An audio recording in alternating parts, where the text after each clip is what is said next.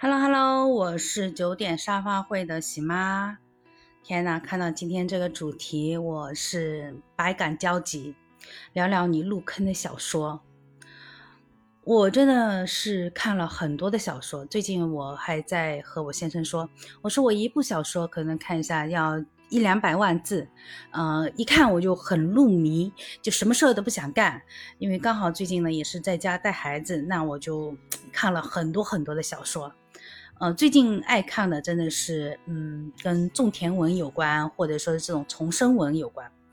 嗯，当然我印象中最深刻的小说，嗯，还是我以前看古灵的，它的名字叫做《出嫁从夫》系列，它有四部。嗯，我当时印象特别深刻的是，这个主角他其实应该是算现在的双重人格。呃，他是对他的老婆是非常的宠爱的，然后他对别人是非常冷酷的，他不管是对父亲，呃，或者说兄弟，都是很冷酷的，因为他是皇子嘛，呃，皇家根本就没有什么真正的感情。那他在对他的老婆呢？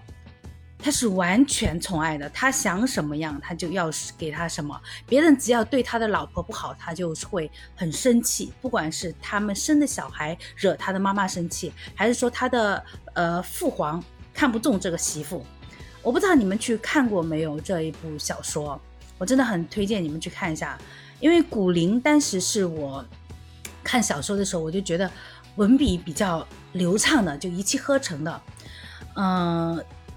当时我看的真的是，对对这种主角啊，就是有一种幻想，哎，我是不是嗯以后能找到一个这样的先生，只对我好，不要被任何的女性或者男性 所吸引，就像在家里，你看啊，公婆婆媳关系就不用有问题了吧？因为先生就站在我这一边，我就不会受这个委屈，对不对？呃，那如果说是呃亲子关系。那只要我的小孩对我生气，我的先生就会站出来说：“你不能惹你们的妈妈生气。”啊，这也是我很盼望的。那还有一种就是，你也不担心说他被任何外在的这种，呃，形象啊什么所诱惑，因为他只喜欢他的太太，因为他在他太太身上感受到了自己能作为一个人，然后自己的老婆是一个很鲜活又很单纯，呃，全部是。依赖他，其实也不是说完全靠他，但他会很依赖这个男主角。